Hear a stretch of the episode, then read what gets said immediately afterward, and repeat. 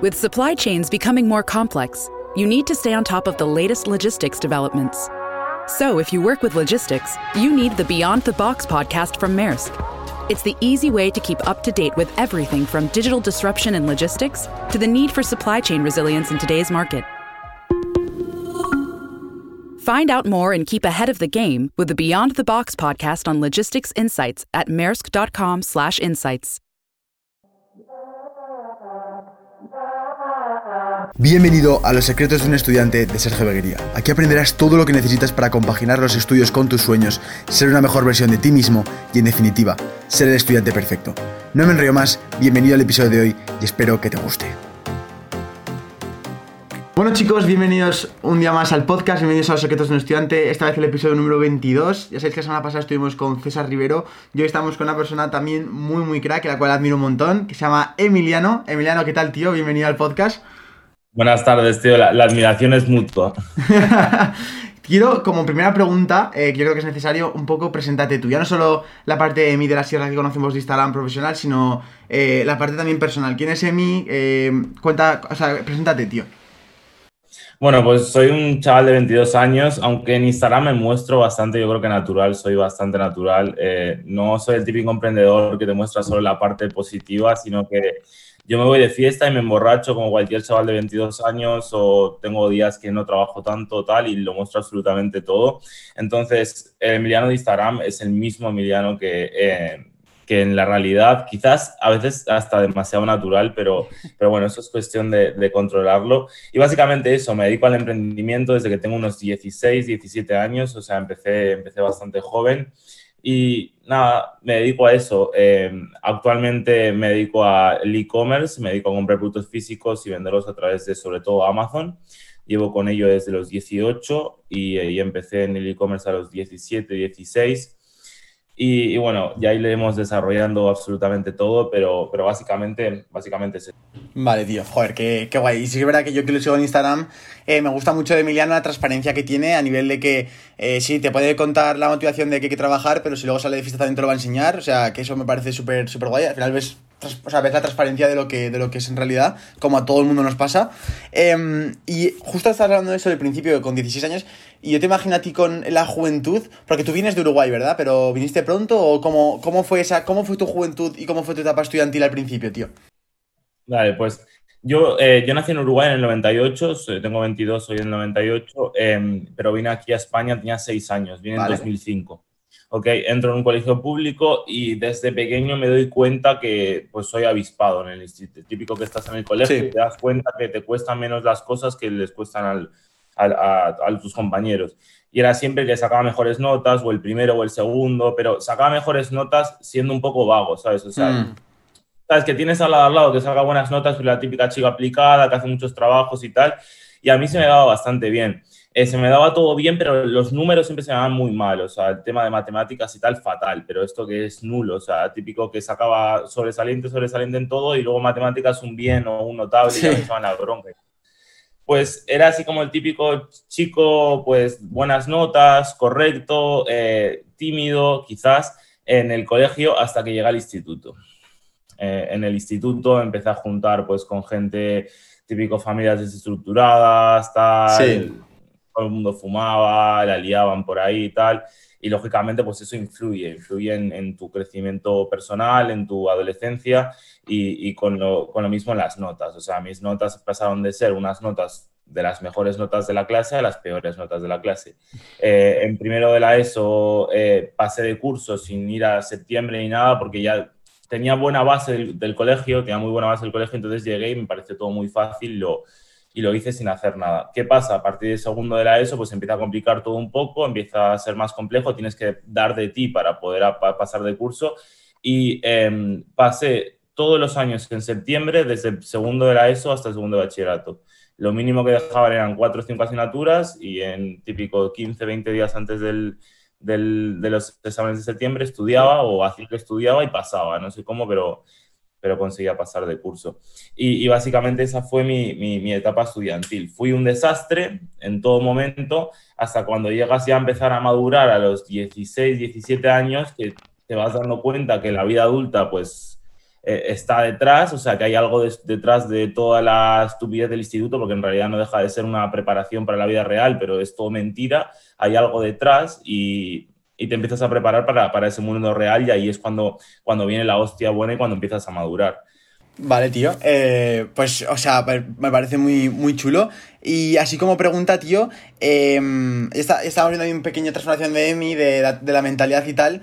¿Y cómo dirías que fue realmente ese punto, o, eso que al menos, como no sé, como el aha moment que dices, vale, eh, me acabo de dar cuenta que realmente tengo que pensar, empezar a pensar más a largo plazo, a cómo voy a estar con 30 años, a cosas importantes de verdad y no a las tonterías de fumar, de, de salir de fiesta y todo esto, ¿sabes? Como más centrarte, centrar la cabeza. ¿Cuándo fue ese momento, tío?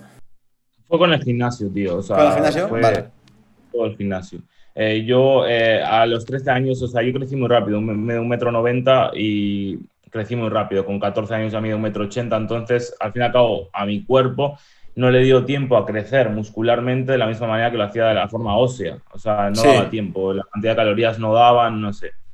Eh, entonces, con 13, 14 años, eh, justo yo practiqué todo tipo de deportes, pero los dejaba todos. Practiqué balonmano, baloncesto, fútbol, badminton, o sea, muchos deportes, pero ninguno me gustaba de verdad. Lo hacía por la obligación de que hay que hacer un deporte, tal, lo típico, ¿no? Y a los 13, 14 años me dice como que tengo falta, falta de masa muscular porque había crecido demasiado rápido y tal, en un examen de baloncesto me dicen eso. Y a raíz de ahí, pues mis padres tenían unas típicas mancuernas estas del Decathlon en casa, sí, tal, las típicas. A tocar. Sí, y las empiezo a tocar tal, pero mi padre siempre ha sido como, primero cúrratelo y luego pongo de mi parte, ¿no? Y hasta los 16 años no me, no me, no me pagó un gimnasio. Eh, 16, 17, creo que 16. Entonces entrené en casa y tal, y me gusta el hecho de haber entrenado en casa con poco material y tal, porque como que aprendes a valorar el material, aprendes a, a, a adquirir conocimiento, ver a sí. gente en YouTube y tal. Y después cuando tienes el gimnasio es como que, hostia, tío, puedo ir al gimnasio y tengo la capacidad de crecer con muchísimas máquinas y lo valoras muchísimo más. Y creo que el, ese hecho de primero haber entrenado en casa hizo que valorase el gimnasio y fuese todos los días. Entonces al, al, empecé a ir y subí como 10, 15 kilos en 6, 7 meses, empecé a entrenar muchísimo, suplementación, a, a coger un montón de conocimiento y aplicarlo. Y a partir de ahí fue cuando surgió mi mentalidad emprendedora. O sea, el gimnasio considero que te da todo. O sea, el hecho de mirarte al espejo mientras que entrenas todo el rato es como una lucha todo el rato contra ti mismo y, y, considero que es la base. O sea, siempre le digo que yo voy al gimnasio por mentalidad. Lógicamente lo hago también por estética y porque me gusta, es la salud y tal, pero es que es mentalidad, tío. O sea, es todo el rato tu cuerpo te dice que es que es, es absurdo. O sea, si lo miras desde el punto de vista natural, el gimnasio es absurdo, es estúpido. ¿Qué necesidad tiene? Eres un animal levantando un peso para arriba y para abajo sin ningún fin. Ya. O sea, el cerebro te dice todo el rato, vete de aquí, tío, ¿qué coño haces aquí? Vete, no, no tiene sentido el, el, gasto energético que estás haciendo. Y llevándolo durante años hace que luego, siempre lo digo, o sea, eso lo aplicas luego al emprendimiento y eres capaz de superar un montón de cosas porque estás acostumbrado a, a altas cargas de esfuerzo, a cierta pues, determinación y, y tal. Y, y, fue ahí, o sea, con el gimnasio empecé vale. a, a, forjar la mentalidad. Pues tío, además yo también te puedo, te puedo asegurar eso, que, que el gimnasio fue, fue, un cambio total. De, me encanta, yo jugaba fútbol, además eh, me gustaba mucho y era bueno en el fútbol, pero por lesiones tuve que dejarlo y como veía a mi hermano eh, que estaba entrenando y tal en la terraza de mi, de mi casa, que tengo un mini gimnasio montado y tal, pues le dije, tío, ¿y por qué yo no me pongo a, a, a intentar hacer el gimnasio y tal? Y fue eso lo que dices, empezar a ver pequeñas mejoras, empezar a ver que eso que tú dedicabas un tiempo, invertías tu esfuerzo, eh, sufrimiento también un poco y tal, veías que te daba resultados, era como una especie de motivación que no te dabas cuenta, pero que te hacía confiar más en ti mismo. Yo creo que esa es la clave de la mentalidad que tú decías de, de que te hace ganar una confianza en ti mismo, de demostrarte que eres capaz de realmente proponerte algo y hacerlo, que es como un poco la chispa que luego te inicia, que luego cuando te quieres un proyecto delante digas, joder, soy capaz de hacerlo, voy a intentarlo, voy a buscar la mejor forma posible. Y aunque, aunque me caiga, me va a intentar levantar para poder buscar la mejor alternativa. Y es verdad que estoy de acuerdo contigo que, que el, el, mundo del fitness o el mundo del gimnasio es lo que me la ha podido dar, eh, más que el fútbol y otra cosa, fue, fue el mundo del gimnasio, tío. Y en cuanto a la universidad, eh, ¿por qué al final decidiste no hacerla o entraste a alguna carrera? O qué, ¿Cuál es tu opinión en general de la universidad o tu experiencia? Sí, o sea, yo entré a una carrera, yo entré, entré a estudiar historia en la Autónoma de Madrid. Hostia, historia. Pero, Sí, en realidad entré a estudiar porque yo estaba con una chica y ella se fue a estudiar a Madrid y fui a la, fui a la universidad para irme de mi ciudad y para vivir con ella. Eh, no tanto porque yo quisiera estudiar historia. Me encantaba la historia, tengo muchísima facilidad para aprenderla, me encanta a día de hoy, sigo haciendo conocimientos sobre ello, pero, o sea, mi, mi, situación fue esta, yo empecé a ganar dinero con 16, 17 años, ganaba pasta, ya con 18, 19 ganaba bastante, o sea, yo iba a, para que me entiendas, yo pasé primero de carrera y en segundo año de carrera iba a la universidad con 19 años y un BMW Serie 6 de casi 300 caballos. Y iba ahí a la universidad, ¿sabes? Iba así y, y, mientras que los demás pues estudiaban y tal, yo estaba a Amazon, a mis pedidos, a mis proveedores, estaba sentado con el ordenador, pero no prestaba atención a nada. Ya, y o sea, que estoy, ¿no? Claro. En, claro, en parte como que echo de menos, en plan como que eh, me causa cierta ganas ¿no? de vivir la etapa universitaria, porque yo he ido a la universidad, pero no he sido universitario. No sé si me explico. He vivido eso de tener tus amigos ahí en la cafetería, jugar a las cartas, haciendo los gilipollas y tal, porque yo estaba para otra cosa, ¿sabes? Estaba en otro mundo. Entonces, he ido a la universidad, pero no he sido universitario. Eh, en cuanto a la opinión que tengo sobre la, sobre la universidad, considero que es positiva, depende de la madurez que tengas, ¿ok? Eh, considero que hay personas que maduran antes y personas que maduran después.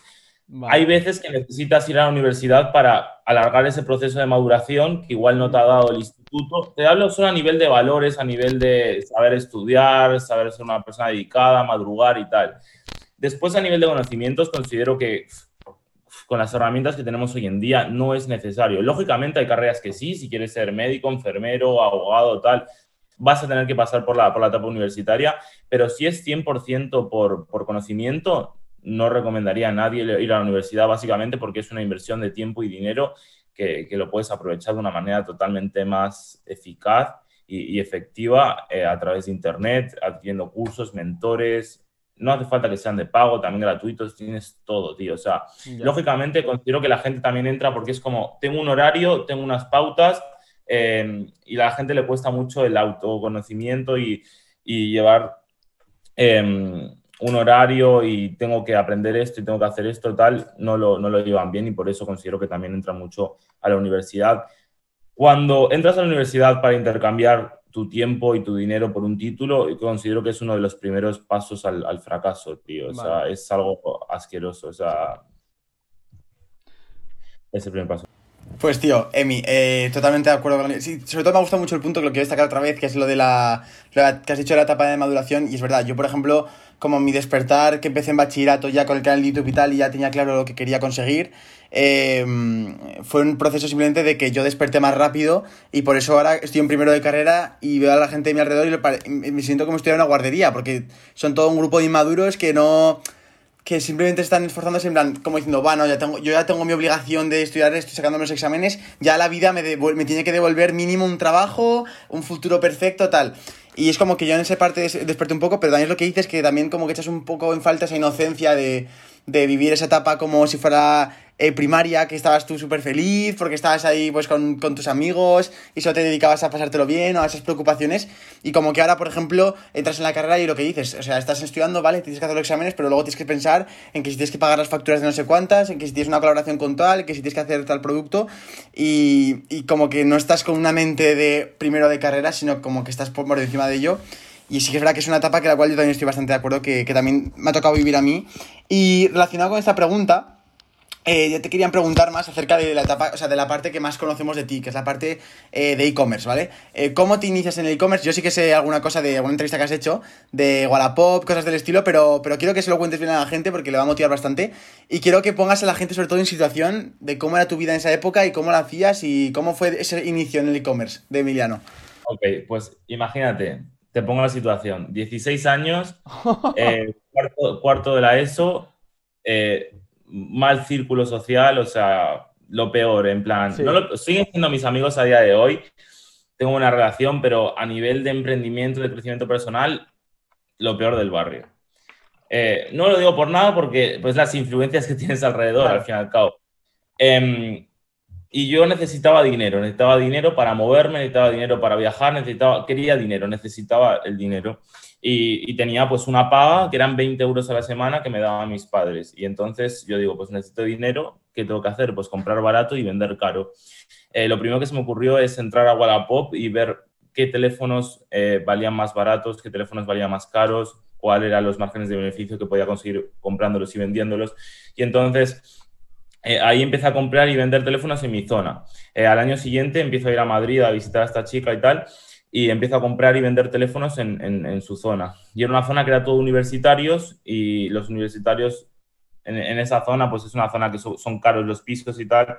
Entonces, era gente de medio alto poder adquisitivo, entonces compraban los iPhones y al año siguiente, cuando salía el nuevo iPhone, lo compraban otra vez. Entonces les quedaba el iPhone del año anterior y lo vendían para salir de fiesta y para tener dinero rápido y no, no le iba a dar el dinero a sus padres otra vez. Entonces yo buscaba ese perfil de gente y compraba un iPhone y lo vendía a las pocas horas o al día siguiente. Entonces de esa manera hacía pasta. ¿Qué pasa? Que es complicado, es, tienes que negociar todo el rato, la cantidad de dinero que puedes ganar es poca, eh, era, era complicado. Aún así me iba bien, siempre sacaba beneficio o el 90% de las ocasiones lo hacía muy bien, pero eh, me di cuenta que tenía que obtener un producto que pudiese fabricar y fabricar en las unidades que quisiese y poder venderlo sin, sin tener que conseguirlo eh, uno por uno.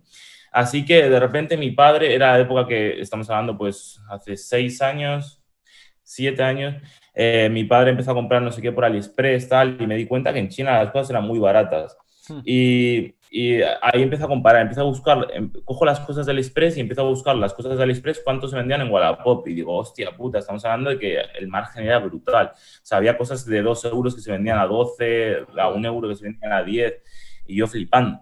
¿Y, y qué hago? Eh, empiezo a pedir cosas. Y ahí fue el punto de inflexión. La primera vez me acuerdo, quedo con una tía, eh, me llegan un coche, me aparcan segunda fila en Madrid, en el corte inglés de Princesa y le doy un accesorio que era un soporte para coche, era una gilipollez, no valía para nada, pero la tía me lo compró y me da 15 euros y me había costado 1,50 euro.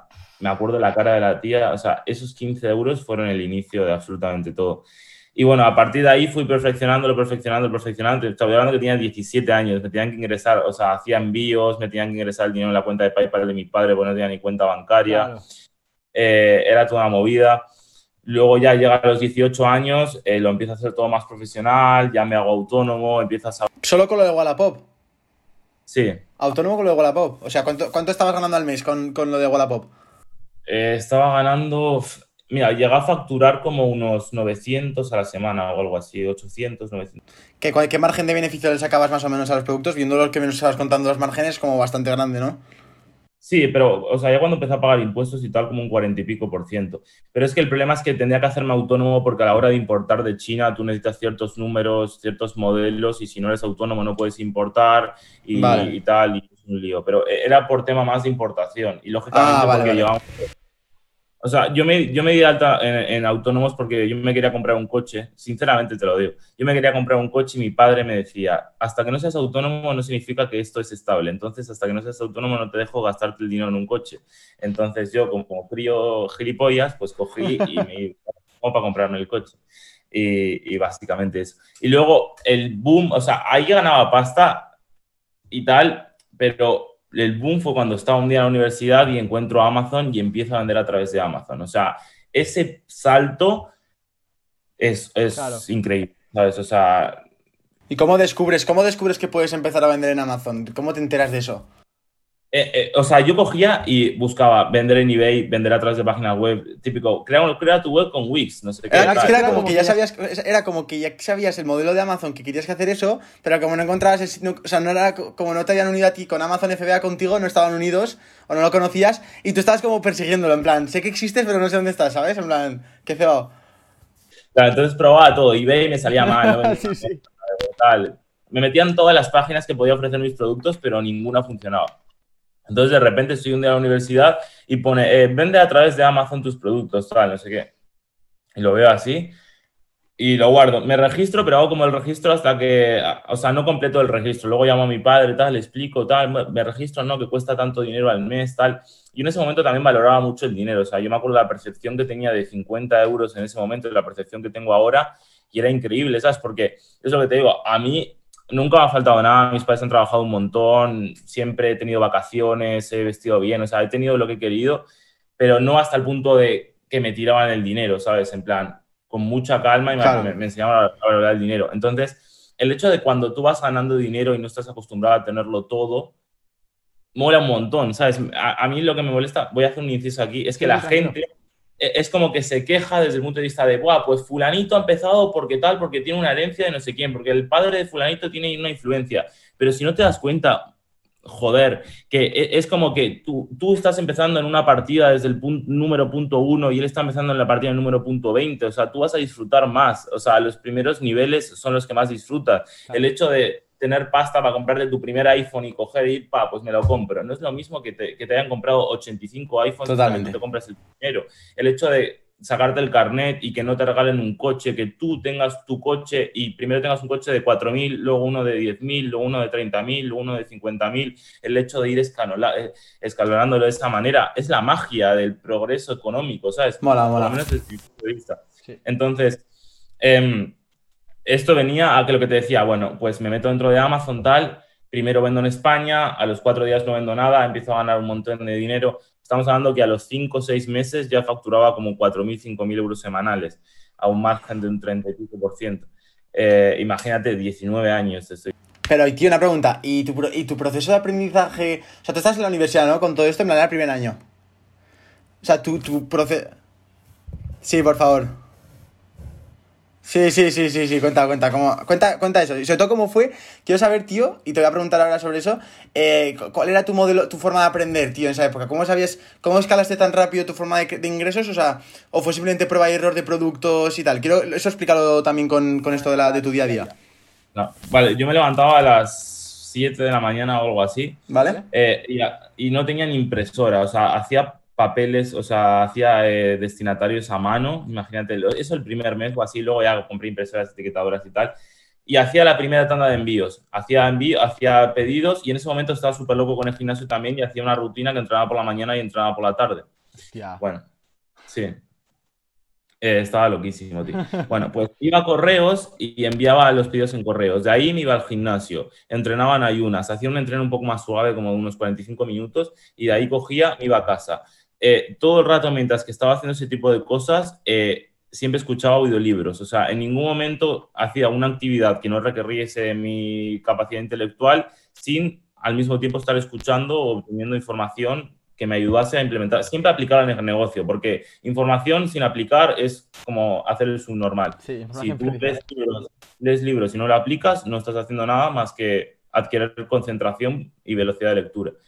Entonces, ahí me iba a casa, eh, comía, eh, o sea, hacía desayuno, me duchaba y cogía el autobús y me iba a la universidad. Estaba en la universidad, pero mientras que estaba en la universidad, en realidad estaba en la universidad, pero estaba trabajando.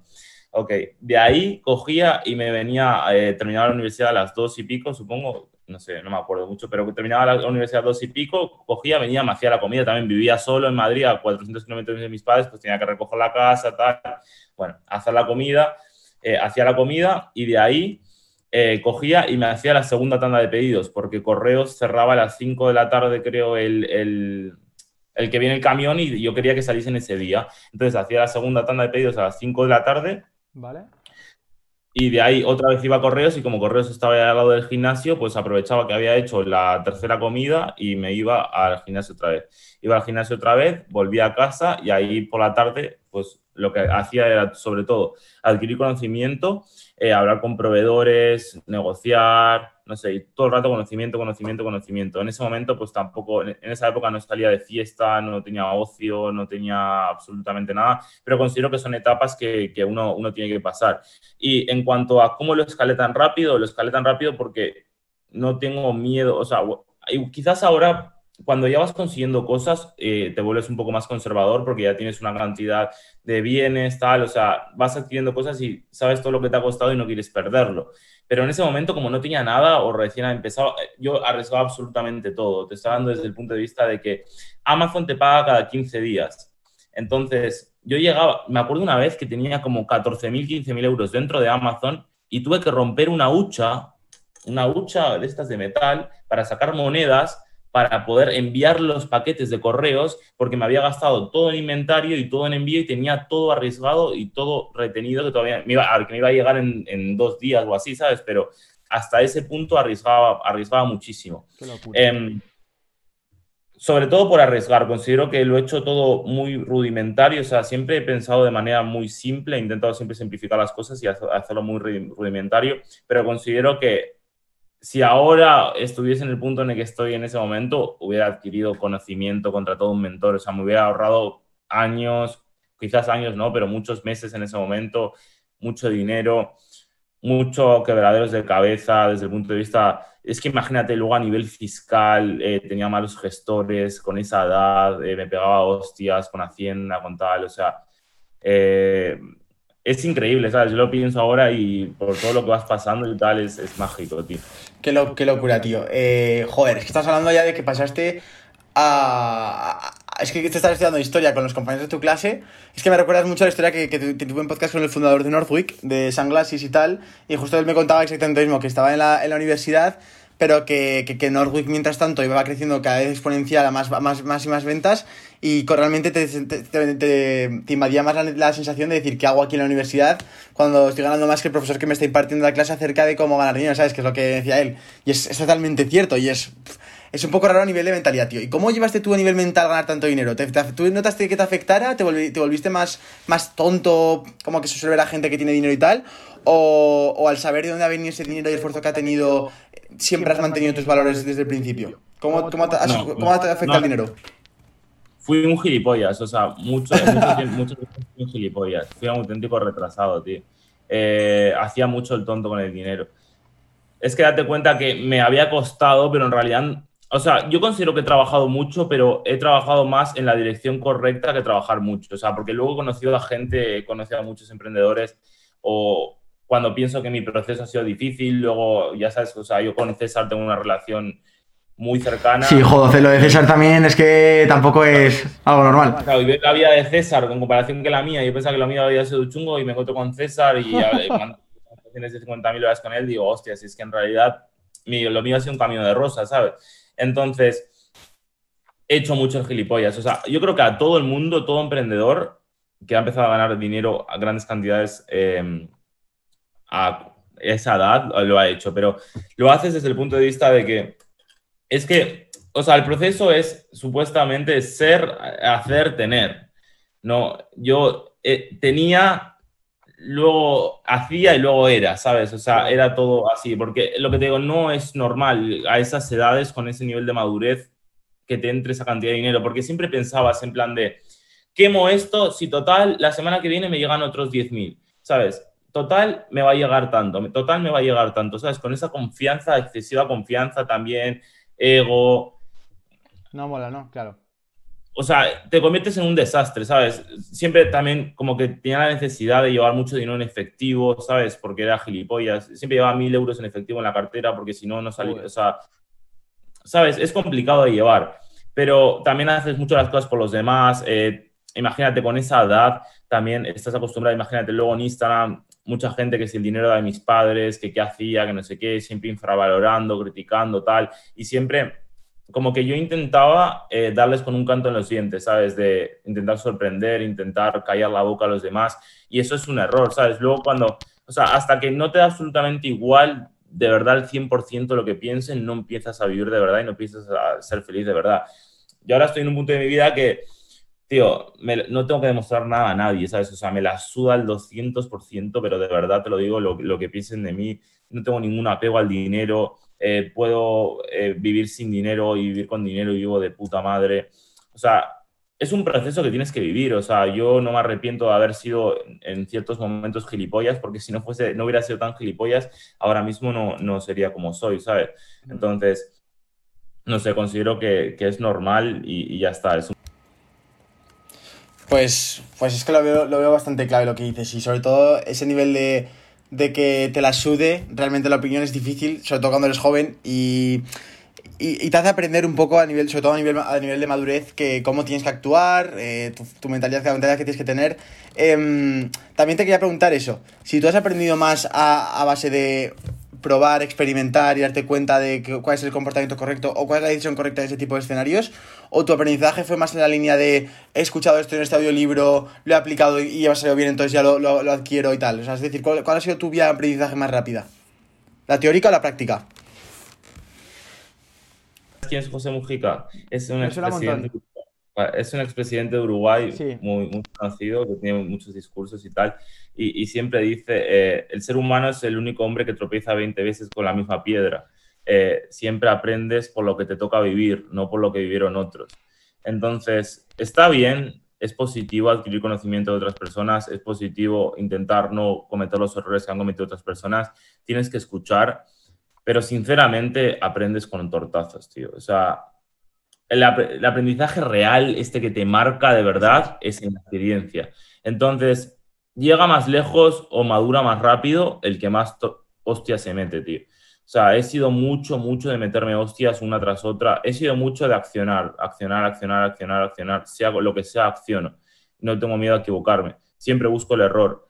Entonces, he escuchado mucho, he obtenido mucho conocimiento. No leo, escucho, hablo con gente que ha cometido más errores que yo, que sabe más que yo. Pero la, el funda es que el que adquiere mucho conocimiento y el que escucha mucho pero no acciona no, es no sirve para nada, tío. El conocimiento sin movimiento es absurdo, ¿no? Es que no lo hagas porque no te lleva a ningún sitio. Mm. No pienses que, ah, quiero ese conocimiento ahora, igual esto me sirve dentro de 4 o 5 años. No, tío. Y posiblemente 4 o 5 años no lo vas a interiorizar de la misma manera y no lo vas a tener en tu cabeza de la misma forma que lo tienes ahora.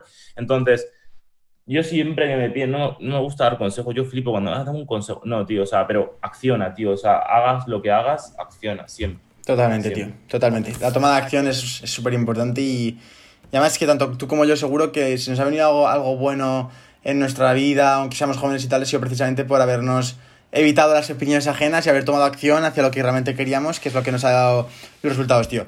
Y ya nos has contado un poco cuál, ha sido tu relación con el dinero y tal, y me gustaría contar, o sea, me gustaría que le contaras a la gente ahora mismo a, qué te dedicas realmente. Si estás todo el día trabajando en Amazon, si es así, cuántas horas le sueles dedicar a trabajar, eh, en qué estás enfocado ahora, eh, un poco en qué proyecto estás metido, para que, para que vea la gente un poco que, que no ha sido... o, para saber un poco por curiosidad en qué haces ahora. Sí, está muy bien lo del pasado, cómo ha sido esa transformación, pero ahora que has llegado a este punto que estás ahora, que digamos que mm, ya has llegado a un punto en el cual ya sabes cómo hacer ese dinero, ¿qué estás haciendo ahora? ¿Qué, ¿Cuáles son los proyectos de ahora? Ok, pues actualmente me dedico a vender a través de Amazon como desde hace cuatro años. Eh, tenemos unos, unas facturaciones bastante elevadas, vamos eh, muy bien. Eh, he hecho mi primera sociedad limitada hace ocho o nueve meses con mi socio, Adrián. Em, desde el punto de vista fiscal, me gustaría el año que viene, si sigue creciendo todo, moverme a un país que sea más llevadero. Eh, quizás Andorra, quizás Chipre. Eh, después tengo una academia de formación, llevo una formación de 350 alumnos y como sabrás tú no es fácil, no es fácil de llevar. Eh, al fin y al cabo yo me siento responsable, la gente paga un dinero y tienes que responder a todo, hago un trato prácticamente personalizado y no delego eso, no lo delego porque me siento mal delegándolo y envío muchos audios, contesto muchas dudas, hago un trato muy tal, entonces gasto mucho tiempo de eso eh, al día. Em, y después me dedico, eh, hago muchas cosas desde el punto de vista de que al fin y al cabo mi Instagram, por el, mi perfil de Instagram me llegan muchos contactos, necesito esto, necesito lo otro y tengo muchos contactos yo también, entonces enlazo muchas cosas y gano dinero también de esa manera no sé, con el tema de, del coronavirus, eh, me pedían, necesito tanto dinero, o sea, necesito importar tanta cantidad de mascarillas, necesito hacer tal cosa. Y simplemente con unir dos contactos ya, ya haces unos tratos que, que dejan una gran cantidad de dinero simplemente por, por tenerlos. Em, después también me dedico a la creación de, de, marcas para influencers. En el caso de. Ahora justo me ha surgido una cosa que es increíble, yo estoy, estoy flipando, pero le estamos haciendo una marca de ropa a Justin Quiles, el pero sí. Y, y, la, estamos, la estamos lanzando, va yo creo que son unas tres semanas, ya, ya está listo. Entonces, más que nada es eso, o sea, al fin y al cabo tienes ciertos conocimientos de búsqueda de productos, de marketing digital, de, de importaciones, de fabricación, conoces precios, conoces, has hecho muchos lanzamientos, entonces lo bueno de Instagram, tío, que es que la gente acude a ti, o sea, es tu puto currículum y gracias a eso eh, puedes crecer muchísimo más rápido. Y después, pues nada, sin más, entrenando. También ahora es verano, me gusta pasármelo bien. Hmm. Considero que hay que encontrar un equilibrio. He tenido épocas de solo trabajar, solo trabajar, solo trabajar, pero, tío, o sea, tengo 22 años, me lo paso bien con mis amigos, me voy de fiesta, me voy a la playa, me lo paso de puta madre y lo voy a seguir haciendo. Si no encuentras un equilibrio, al fin y al cabo considero que no, no tiene ningún, ningún sentido nada, porque yo, según mi personalidad, y considero que tú también eres parecido, o sea, yo si no hay progreso me siento mal, ¿sabes? O sea, me siento como un cacho de carne que no tiene sentido que esté en este mundo, ¿sabes? O sea, soy adicto al progreso. O sea, si un día no sumo, o me muero, tío. O sea, si un día no sumo, es que no puedo dormir. O sea, pensar que he desperdiciado un día de mi vida sin estar un paso más cerca de algo, eh, me cabreo muchísimo. Pero lo que te digo, he tenido momentos en los cuales me he obsesionado mucho con 24 horas, duerme 6, las otras 18 que sean 100% productivas, cada minuto que sea productivo, no hagas nada de gilipollas. Y lo he hecho durante mucho tiempo y he llegado a niveles de ansiedad, he tenido que tratarme y tal. Entonces, cuando vas con el paso del tiempo, te das cuenta que al fin y al cabo es una, es una carrera de muy largo plazo, es, es, una, es una maratón y tienes que, que llevarlo con calma y con equilibrio y saber disfrutar de la familia, saber disfrutar de los amigos, saber disfrutar del deporte mm. y, el dinero también es importante y tal, pero tú lo escribiste también el otro día en, Instagram, también que toda la gente que, que nos esté escuchando y, que te escuche siempre, que estén atentos a las cinco áreas, a todas las áreas, porque si tú no estás bien en una, vas a estar eh, mal en la otra. Por mucho dinero que tengas, tío, si eres un gilipollas, va a llegar un momento que el, la, la, parte gilipollas que tienes va a influir en tu dinero y se va a empezar a desmoronar todo. Si no tienes buena relación con tu familia o con tu pareja, va a afectar eh, a tu físico y el, tu físico va a afectar luego al dinero. Es que todo va unido. Entonces, no os fijéis solo en lo que se ve, en lo material y en lo físico, sino que cuando tú veas una persona que tiene éxito a nivel financiero y a nivel físico, piensa que tiene que ser una buena persona, sí o sí, porque si no, no podría ocurrir eso, ¿sabes? O sea, a mí me da gracia cuando te dicen, bueno, Emiliano, es que no eres humilde. O sea, es imposible que una persona tenga éxito y no sea humilde, porque para, para tener éxito tienes que asumir que eres gilipollas todos los días, tienes que asumir que no eres lo suficientemente bueno. Y como una persona que no es humilde va a progresar si siempre cree que es el mejor y está bien y no tiene que avanzar. Entonces, controlar el ego y la humildad es la base de cualquier, de cualquier camino hacia, hacia el éxito. Tío, totalmente de acuerdo. Em, ahora ya poniéndonos un poco técnicos, porque es que yo creo que, o sea, yo personalmente, supongo que la gente que está escuchando este podcast, además lo ha escuchado de propio por eso, eh, me gusta mucho el mundo de los negocios digitales, me gusta mucho el mundo de, del e-commerce y todo ello, y también yo ahora que estoy más metido, ya sabes que estoy creando en plan mi marca de ropa y todo ello, eh, sí que es verdad que lo que estoy pudiendo analizar también por, por, por marcas que me patrocinan y cómo, se, cómo funciona ese aspecto, eh, como que el año se divide por épocas en las cuales tienes que trabajar más para producir, porque la parte final del año suele ser la más destinada a la venta y todo eso. Entonces, eso a tu forma de trabajar y a tu forma de enfocar sesiones más intensas de trabajo, ¿tú tienes diferencias en ello? Por ejemplo, César, eh, otro día hablaba con él y le preguntaba lo de por qué no madrugaba y tal, y me contaba eso, que, que él en un negocio dice que que es, un negocio, eres realmente un empresario cuando tu negocio abre y cierra sin, tu, sin la necesidad de que es esto ahí, ¿sabes? Entonces, eh, ¿Cuál es tu forma de trabajar y tu distribución a lo largo del año? Y, si precisamente eso, si también tienes algún punto así curioso como el de César que no madrugaba, pues tío, coméntalo que, que nos mola escucharlo, seguro. Sí, o sea, por supuesto que no madrugo, me despierto cuando quiero. Eh, a veces me siento mal, o sea, hay veces que trasnocho mucho, eh, hay veces que trabajando y hay veces que no estoy trabajando y trasnocho mucho. Te digo desde el punto de vista de que hay veces que me, me, gusta, estoy haciendo algo que me interesa o, o lo que sea y me, pues, me pueden dar a las 6 de la mañana delante del ordenador o me dan a las 6 de la mañana hablando con un amigo o llego a casa a las 6 de la mañana y hay veces que veo a mis vecinos levantándose a las 6 de la mañana para ir a trabajar y al principio me, me sentaba un poco mal, ¿no? O sea, me, sentía como, eres un hijo de puta. Pero luego piensas, en realidad, tío, o sea, mi día ha sido muy productivo, independientemente de que yo haya puesto mi esfuerzo o no. Porque eh, cuando tienes tu negocio delegado y cuando vas obteniendo ventas sin tú estar presente, sin tener que generarlas, eh, quizás al principio te crea satisfacción, pero luego con el paso del tiempo como que te vas acostumbrando demasiado a ese nivel de química que te genera y, necesitas hacer otras cosas para, para, para que te dé química, eh, o sea, para que te sientas feliz, productivo, que estás avanzando. en cuanto a la distribución del año, sí que tiene en e-commerce, como dices tú, la último, el último cuarto del año se divide en en, en, el, el, Sí, sí, explica, explica, explica un poco eso, que hay gente, o sea, yo, yo, sí que te entiendo, pero, pero seguro que hay gente que, está, que le parece muy interesante lo que estamos diciendo y que quiere saber más acerca de esto. Ok, pues eh, noviembre, diciembre, octubre, noviembre, o sea, más noviembre, noviembre y diciembre, y, e, o sea, octubre, noviembre, diciembre, enero, diría aunque más lo que te digo, noviembre y diciembre son los meses que más se vende. Estamos, hablando que igual se podría vender hasta un 50% más. O sea, a partir de Black Friday empieza Black Friday, Cyber Monday, eh, luego tienes toda la campaña de Navidad y la gente compra de manera muy impulsiva y compran con el dinero que no tienen. Eh, si tú, una persona, por mucho que no vendas online, si tú vas a un centro comercial eh, en esa época del año te vas a dar cuenta que la gente gasta lo que no tiene, pues en Internet pasa exactamente lo mismo. Mm. Entonces, durante esa época del año tienes que estar mucho más atento, tienes que trabajar más, pero más el trabajo se produce quizás en septiembre, octubre, porque al fin y al cabo eh, tú preparas la jugada y luego la jugada se produce, porque tienes que fabricar, importar, y una vez que se importa, entra dentro de Amazon y, se vende. Entonces, quizás esos meses son más intensos. El verano es el momento más tranquilo que hay.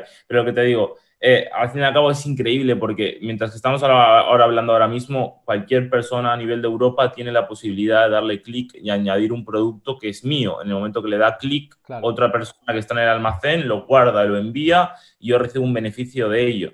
Entonces, lo que te digo, es, hay veces que es difícil sentirse productivo cuando no estás tú en realidad haciendo nada. Eh, vives de lo que has ido construyendo a, lo largo de los años, vas construyendo negocios y tal. Lo mismo con la formación. Eh, estamos hablando tú y una persona entra al curso y accede al curso, pues te entra el dinero por ese lado, te entra el dinero por, por tal, creas una página para una, un, un influencer y te llevas el 20% del beneficio, pues cada vez que se produce una venta generas ese dinero. Ahora también estoy tocando temas del petróleo, comprando acciones y tal, pues hagas otra cosa por ahí y tal, pero no es como esfuerzo directo de, ¿sabes? Quizás esas sensaciones tan bonitas las siento cuando voy al gimnasio más que cuando, más que cuando, más que cuando gano pasta. Me, me, gusta, me gusta también por eso. Entonces, también hay, hay, hay una cosa que lo de César lo dice lo de no madrugar, es en plan porque considero que ese de cuando madruga Dios te ayuda, o sea, es una... ¿Por qué, tío? ¿Por qué?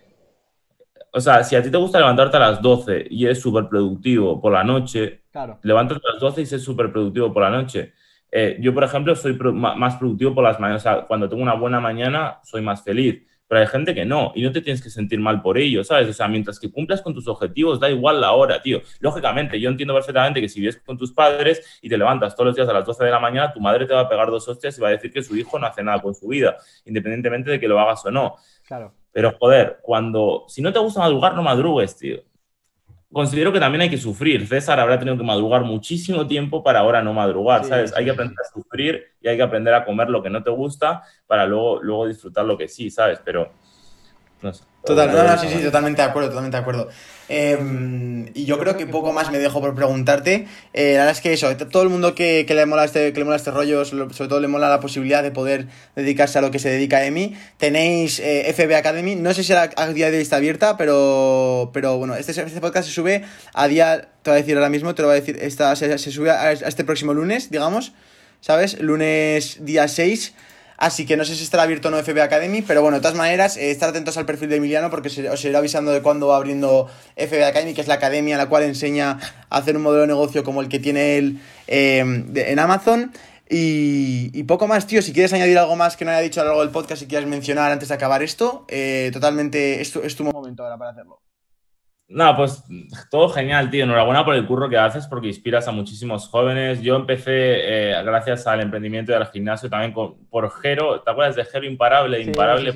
Imparable TV. Claro, pues lo mismo, o sea, de la misma manera que yo me inspiré y cambié mi mentalidad y, tal, gracias a él en ese momento pues tenía, no sé, 20 algo años seguro y me inspiró, en, es en el año 2011, te estoy hablando.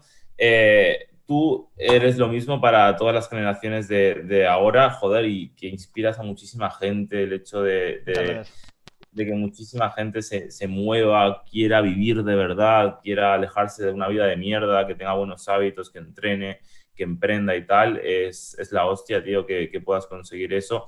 Y, que nada, que sigas aumentando tu alcance, que sigas expandiendo tu, movimiento, tío, y, y enhorabuena por todo lo que haces y nada, y a los que no estéis viendo, que se pongan a currar, que no hagan nada al gandul, que entrenen y, emprendan, joder, que emprendan. Y que, es. el se con, ganas de vivir, tío, que se duerman y se despierten con, ganas de vivir, que, es lo más importante. Eso es, mi tío. Pues mil gracias por estar aquí en el podcast, gracias por darme este rato de tu tiempo, tío. Y para ti que estás viendo, ya sabes que si te ha gustado mucho el podcast, puedes votarlo en Spotify, Apple Podcast, donde estés escuchándolo, o en YouTube, te puedes suscribir también al canal. Ya sabes que tenéis tanto el Instagram de Emiliano como, como el mío ahí en la descripción para poder echar un ojo y poder seguirnos. Y nos vemos próximamente la semana que viene, como siempre. Así que, así que eso, os veo pronto. Hasta entonces os vigilo y hacer el cambio. Adiós. Acabas de escuchar el podcast de los secretos de un estudiante de Sergio Beguería. Por favor, te pediría enormemente que si te ha gustado lo compartieras, se lo compartieras a un amigo o a alguien que le pueda interesar. Y nos vemos en el próximo podcast. Un saludo.